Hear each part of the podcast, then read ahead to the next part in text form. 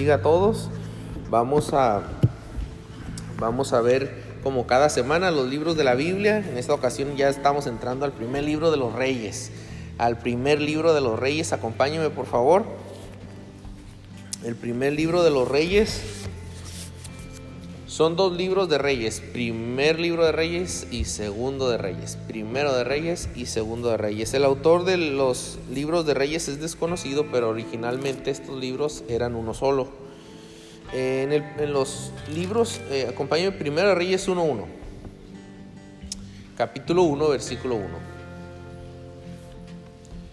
Dice, dice la palabra de Dios, cuando el rey David era viejo y avanzado en días, le cubrían de ropas, pero no se calentaba. Ya le tenía mucho frío, ¿verdad? Al rey David. Aquí resalta, hermanos, el hecho de que en el primer libro de Reyes ya el rey David está demasiado viejo. Ya él está en sus últimos días y los primeros capítulos del primer libro de Reyes eh, ya vemos la muerte de David y cómo Salomón su hijo toma el reinado. El que toma el reinado es el hijo de David, Salomón. David tenía muchos hijos, pero el que toma el, reinado es Salomón. el, primer libro de Reyes se divide en tres partes. La primera parte, la primera sección es la historia del reinado de Salomón. La segunda sección, los reinos de Judá e Israel. Y, eh, perdón, son dos secciones, la historia de Salomón y la historia de los reinos de Judá e Israel. ¿Por qué? Cuando Salomón toma el trono de, eh, eh, en sucesión a David, Salomón comete un error. Eh, Salomón entre los errores era uno, un, rey muy sabio, pero al final él comete un error que, este, perdón, el, hijo de Salomón, Roboam, ya me ando cuatrapeando hermanos por la pandemia, este, el hijo de Salomón, Roboam, comete el error de dividir el reino en dos y el reino se divide el reino en reino del norte y reino del sur y ya a partir de ahí nos va a hablar de los reyes del reino del norte y del reino del sur. En los, en los reyes que van a suceder, que van a seguir a Salomón, a Roboam, este, acompáñeme por favor al primero Reyes 17. Eh, entre los reyes del reino del norte Jeroboam, después de Roboam sigue Jeroboam, Nadab, Baasa, Ela, Simri, Omri, Acab. Cuando el rey Acab reinaba, aparece en este libro uno de los profetas más relevantes de la Biblia, el profeta Elías. Elías era un hombre sujeto a pasiones como las nuestras.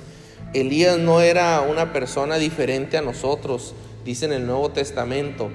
Eh, era como nosotros, eso nos da una motivación, hermanos, a que nosotros también podemos orar como Elías oraba. Vea primero de Reyes 17, 21. Primero de Reyes 17.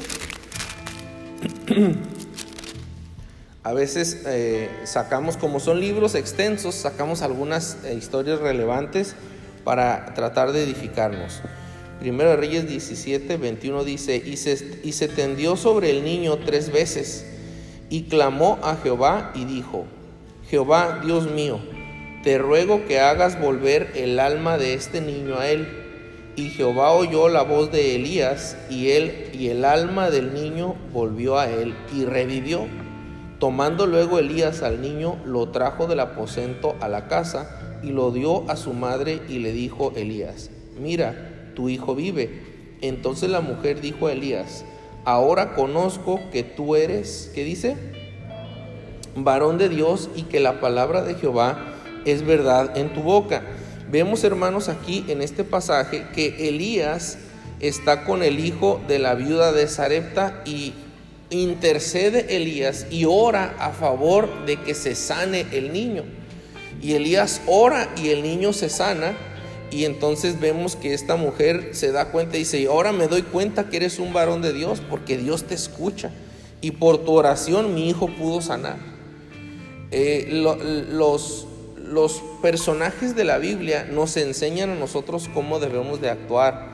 Muchas veces lo primero que buscamos cuando estamos en un problema es un doctor o, y que no es malo, debemos buscar los doctores. Eso es fundamental o buscamos a un familiar a que nos preste dinero, o buscamos eh, cómo mover las cosas. Pero vemos en los personajes de la Biblia que eran hombres de oración, hermanos.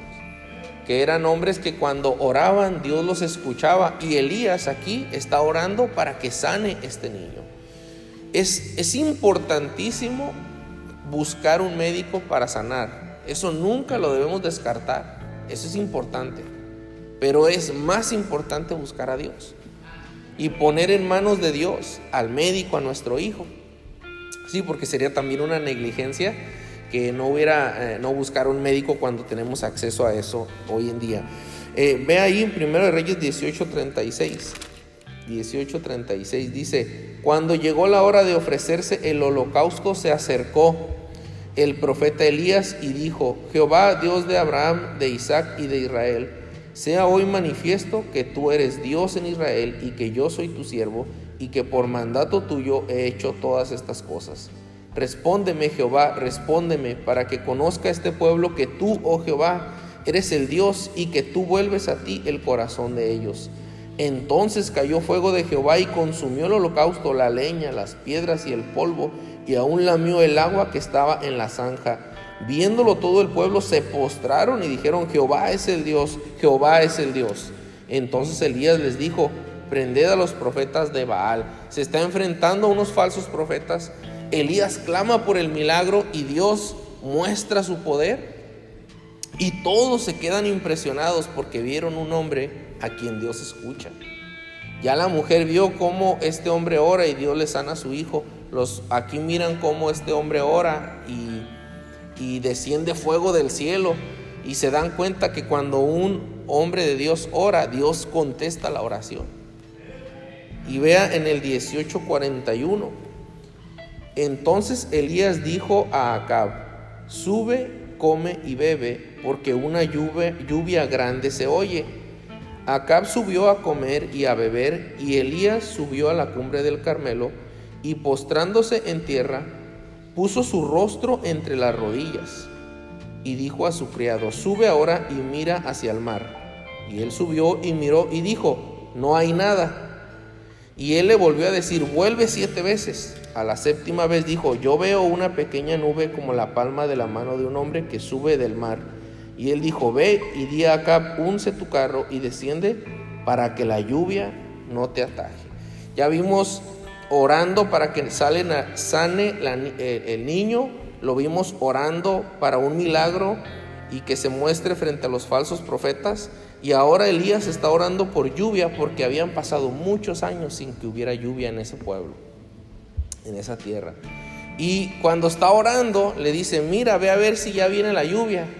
Y siempre va a haber alguien que nos va a hacer dudar, ¿verdad? Y le dice, no, pues todavía no.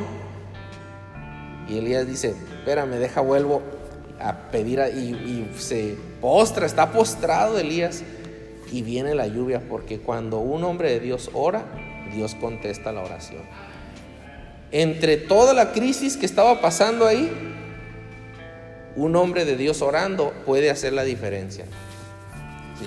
Las oraciones de los cristianos pueden hacer la diferencia en tiempos difíciles. Yo le invito a que medite este principio que encontramos en primer libro de Reyes y junto con otros, si usted toma el tiempo para leer el libro y va a encontrar otros personajes que también oraban y Dios los escuchaba.